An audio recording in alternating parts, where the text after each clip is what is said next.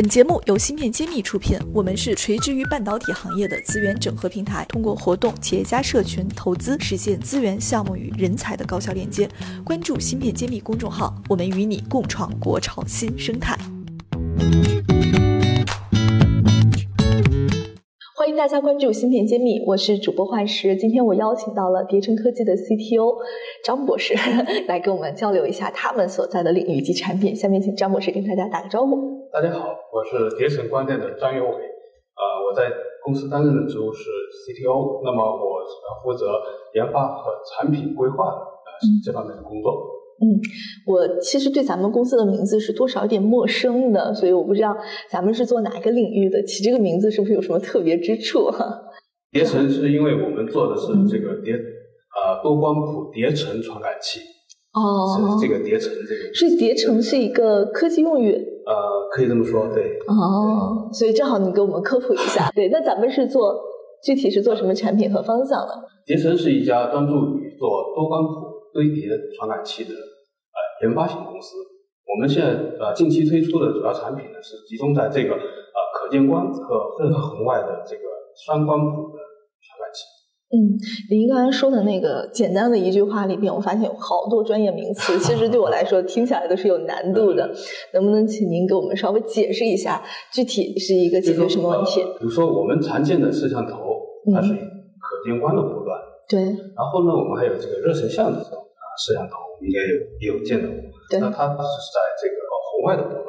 嗯，我们要做的传感器呢，我是把两种这个波段给它融合做在一个传感器上，就既有这个红外，又有可见光这个部分。对对，同一个传感器能够实现两种的这个光谱。那是不是实现两种光谱，就说明你你能把两种它的不同的优势都能结合在一起呢？嗯，是这样。那这个好听起来挺难的呀，这这个这不像是简单的一个嫁接就是可以实现吧？对对对，这其中其实是有一些技术难度的。嗯，目前呃，国内国际上其实在这方面做的人也不多。你们是确定做在一颗芯片里，而不是说两颗芯片合封在一起，不是这个意思是吗？啊，不是这个意思。但这种啊，两个芯片合封在一起，这种也是一种思路，但是。我们的方案是说，两个碟片是是两个芯片其实传感器实际上是上下这样一个立体的一个堆叠方式。为什么当时会选择这种技术路线呢？有什么原因吗？因为近年来随着这个新能源汽车的这个行业的快速发展，然后呢，这个智能化驾驶引领后面若干年发展的一个这样的一个方向。那么，这个各种的各样的传感器啊进入到这个车里头。但是呢，我们也发现，就是说很多情况下面，这个单一的传感器实际上解决不了问题。比如说摄像头，像那个毫米波雷达、激光雷达，包括热成像的，嗯，都有进入在车里头。但事实上，解决不了什么问题呢？他们各有各的优势，但其实各有各的弱点。嗯，对。比如说可见光，那你在这个太阳逆光的时候，阳光照直射你的时候，只要出现一片眩光，其实是看不到什么。然后比如说夜间啊，光线很弱的时候，对光线很暗的时候，它也不行。然后呢，一些天气状况不好的时候，嗯，其实也。所以我们传统的 CMOS 传感器就是在这种点就就有局限性，嗯，是的。然后呢，呃，我们现在很多车厂它其实也采用了多种传感器一起来大家协作融合工作这么一个模式，嗯，呃，就是说希望呢，就是把各种传感器它们的长处结合在一起。但事实上呢，也存在一些问题，因为我们有分析过，比如说各个传感器之间，它们呃时间的同步性，对吧？因为两个分立的传感器，它是不是时间上面能够完全同步？我看见这个东西的时候，这个传感器也同样的在这个时刻看到，就是它们之间的之后的一点点呢，对，那就有一点偏差出现了。嗯，然后呢，还有比如说我在这个传感器能够看到目标，这个传感器看不到目标的时候，那我应该相信谁？信息上有矛盾的时候，有一些取舍，对吧？目前他们是怎么办呢？就是您说的这些情况，我估计现在都是有存在。事实上是的，目前上他们有一些策略，但是呢，解决并不完美。就是靠软的来调这些东西。对，我们现在都在笑称，现在车厂都是在搞军备竞赛，把能装的东西都装上去，还在比数量。是的，是的，是的。然后呢，像其实，在车的这个方向上面，那个特斯拉其实它是一个相对另类一点的。它比较始终呢坚持于用视觉来解决问题，单一的视觉。然后呢，他前段时间把那个毫米波雷达好像也拿掉了，拿掉以后，呃，后来青春又放回去。但总之就是说，呃，在这个呃特斯拉呢，实际上它在成本上要求很高，同时呢，对这个整体的这个性能要求也非常高。你现在多传感器融合这种方式呢，在他看来就是成本过高了，那，又不能给我很好的解决问题。对他从结果来说，可能并没有实现这个问题的解决。嗯，对。那回到咱们这边，咱们怎么就觉得我们的方案就可能会更好的解决问题呢？这个原理是什么？我我们把两个传感器呢是这样堆叠在一起了以后，它们在时间上面是同步的，空间上面也是现在同步。那这个这样子的话，我两个传感器得到的数据是统一的、一致的，那么之间呢不存在这个信息矛盾的问题。嗯，那么我们就解决了。啊，一些特殊场景的问题，呃，解决了信息矛盾的问题。同时呢，啊，我们这个可见光加多光谱的这个像上面，它的智能识别，它的因为它每个像素含的信息更多，所以它的识别率更高。同时呢，它需要的算力会更少，算力反而还会降低了。嗯，对，可能不需要捕捉那么多，它没有那么多计算量。我我不知道我的理解对不对？嗯，因为它在识别一个。进行人工智能识别的时候呢，它实际上要有一个搜索空间。那么这个以后呢，它的搜索空间实际上是会减小。OK，那您目前来说，就是咱们这个堆叠的产品，首先打的市场或者是场景是哪一个呢？目前我们比较首先考虑的就是汽车这个行业，不管是自动驾驶还是说辅助驾驶，实际上这是有了我们这个传感器之后呢，都能够有很大的提升。那同时呢，在呃工业场景上面，一些安防、消防这样的场一些场景上面，包括一些其他的特种行业，实际上都可以得到。嗯，那张博士，我再请教一下，就像您刚刚说，首先面向汽车市场，那采购了我们的，那是不是传统的视觉传感器就不需要了呢？或者像我们最近上市的那家，这个 美国上市的这种激光雷达的公司，它的产品是不是就会不需要呢？就还是说他们也需要，只是我们又要增加一些效果？这个您怎么理解这个你们的产品和他们之间的一个融合性呢？其实我我们的产品呢，是在可见光的这个维度上面，是对它的一个增强。呃，我们也并没有说用我们这个东西自动驾驶就能够实现了，并没有这么说，只是说我们现有的这个是一个很大的一个进步。嗯，这个对于比如说后面实现 L 四或更高级别的自动驾驶，我们提供了有力的工具。嗯，啊，并不是说我们完全要取代其他的传感器。嗯，这个方向的话，国外也有这么做吗？还是说是我们首先提出来往这个方向去走的？目前我们倒是没有看到人家在这么做。但是具体的这个技术上面，实际上并不完全是我们这个军工和航天领域，事实上有过这样的一些长长应用。对，在民用市场上面，我们实际上还没有看到。哦，所以那真的是一个开拓性的一个拓展。对，你们你们自己推的时候，觉得客户接受有压力吗？呃，应该还好，客户还是非常感兴趣的，所以我们一直在努力说尽快的。这个产品落地能够产生这个这个进行量产化。那我们这样堆叠出来的一款新的增强式的一种光源的这种传感啊，会比原有的方案给它带来的成本，就是造价的增加会多很多吗？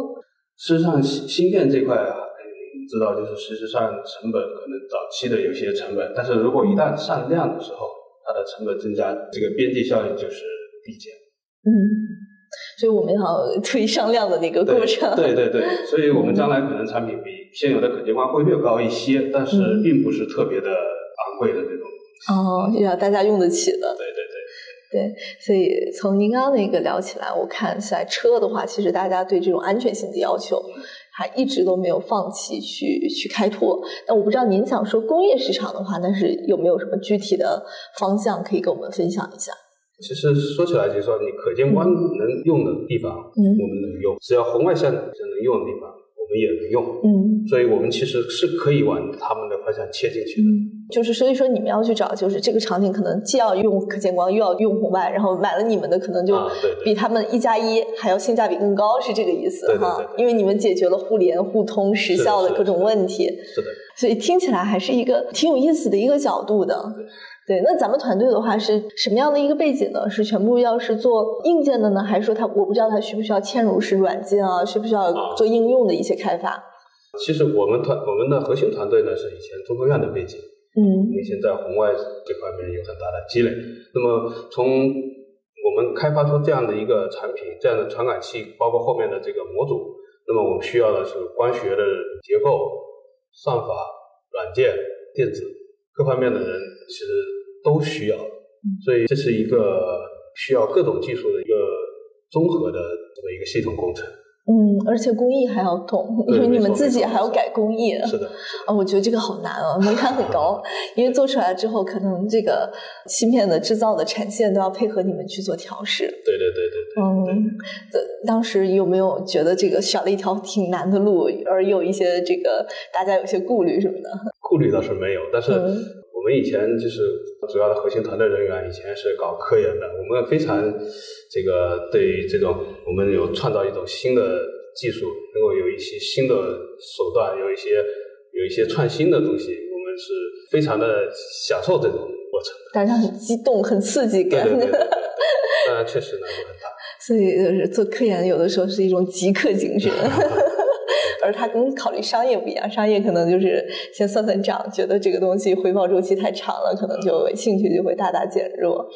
对。但我们目前来说，这个技术方向到产品已经到了哪一个阶段？我们呃，按照今年的计划呢，我们大概五月份会推出模组型的产品交付客户，然后呢，我们在后面做这个量产化的一些工作。嗯，也就是说，我们现在是有一个定向开发的客户来给他定向做这个东西。是。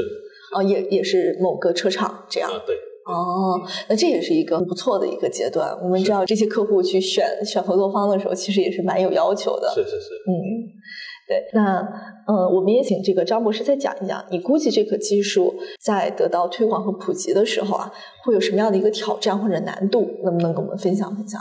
首先呢，这个实现这个传感器的这个堆叠技术，在工艺上面实际上是有一些门槛的。然后呢，在得到这种后面我们如果呃量产，然后呢有这种实际的这种数据产生出来以后，实际上在这上面呃可见跟红外完全融合的这样多光谱数据这样的一个处理，这样的数据库实际上是先前是没有的。然后这上面的基于这个数据库上面的这个算法也是先前没有的。那这些方面都是一个挑战，就从无到有的一个积累期。对对对对。哦，那这个东西是要靠不停的去用、去试、去跑出来。对对对。但一旦你们如果已经把它东西跑通了，可能别人再进来，他这个积累就没那么容易。是是是是，因为这个东西有一个先发的优势。嗯，对。呃，我我不知道，就是这个东西真的在车里边用到的时候，可能在我们驾驶的感受上来说，会有多大的一个变化？你你能不能场景化的描述一下感受？其实将来这种自动驾驶的情况来说呢，一个一方面就是各种全天候，在各种的不同的这种气候条件、不同的这个周围的光照好条件下面，我们都能够很好的来这个做这种自动识驾驶识别。然后呢，对这种用户体验来说呢，比如说现在在很多开着开着，你需要不断的去接管它，会出现这样的状况，然后有可能这样的状况就会更少。嗯，对，因为经常我们会发现前面遇到一些复杂情况，那个辅助驾驶就是你要人接管了。对对，上次其实另一家公司是不提名字的，某 某车厂，某车厂，对他那车开着开着以后，他就不断的这个，因为因为是那个傍晚的那个时候，太阳洗澡照进来以后，就他这个不断的需要接管接管，就是他判断不了。状况。对对对对，所以那个时候其实这个辅助驾驶功能就蛮鸡肋的。然后，比如说在夜间，夜间因为呃可见光其实是很弱了，但是在红外这个波段，其实还能够非常好的看到，尤其是这种比如看到人啊这种活的目标，嗯，它是非常有它的优势，非常对对对，优势非常明显。嗯，啊，所以全天候就是代表不管有光没光，你们都有办法来解决了。OK，确实这是一个新的一个角度再去解决问题，因为我们传统再去看。视觉毫米波或者是雷达都在想着大家是不是都配了？但都配了确实会有您说的问题。他们之间在打架怎么办？到底听谁的？谁是第一视角最有话语权的？我我现在想一想，其实车厂在调这个大家的这个权重的时候也是真不容易。嗯，好呀，非常非常感谢您今天给我们科普了一个这个全新的一个角度。所以最后，不知道您借助我们的栏目平台有没有什么想对外号召或者呼吁的？嗯，咱们这个这个平台是一个非常好的，就是我们希望通过这个平台能够就是把我们的东西介绍给啊更多的人，然后呢能够同时呢也能够跟更多的这个行业界的人士进行更多的交往，互相学习，互相促进啊整个促进我们整个国家的这个。这是传感器行业的发展。嗯，对，张博士讲的好谦虚，实际确实是你们的一个技术方向，也确实需要和客户或者是产业的下游要进行一些绑定的开发。对对对。如果说我们的听众有有做这方面，呃，你也既要用到红外，又要用到可见光，也但是又对他们同时产生的效果觉得并不满意，那么也可以联系到我们叠成科技，我觉得他们会有一个别样的一个解决方法，说不定可能会另辟蹊径，带来更好的效果。好，那谢谢，呃，张博士今天到栏目给我们分享了这么多，谢谢，谢谢大家。嗯，我是叠层光电的张有伟，我在芯片揭秘等着你。芯片揭秘汇聚精英智慧，打造 IC 人专属发声平台，传播专业知识，科普芯片魅力，剖析产业热点，揭秘行业发展趋势。我是主播幻石，我是主讲人谢志峰，欢迎大家关注芯片揭秘。